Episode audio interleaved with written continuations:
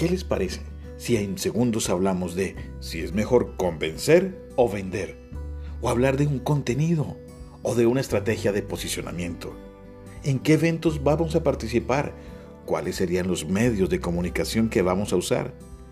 Si generamos una aplicación, si traemos más usuarios, si contamos historias, si nos volvemos influenciadores.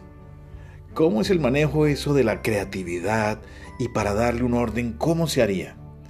¿Qué sucede cuando hoy las empresas dicen que están en crisis, que van a cerrar? ¿Qué debemos hacer? En segundos, esta y más respuestas.